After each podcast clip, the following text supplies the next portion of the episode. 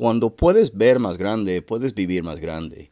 Colosenses 3, versículo 2 dice, concentran su atención en las cosas de arriba, no en las cosas de la tierra. Un día un chico estaba pescando y un hombre observó algo muy raro. El chico regresó los más grandes al agua, pero se puso los más pequeños en su cubeta.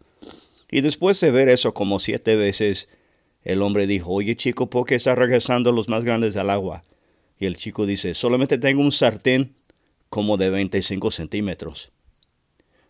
Cuando tu expectativa es muy grande, tu vida puede ser más grande.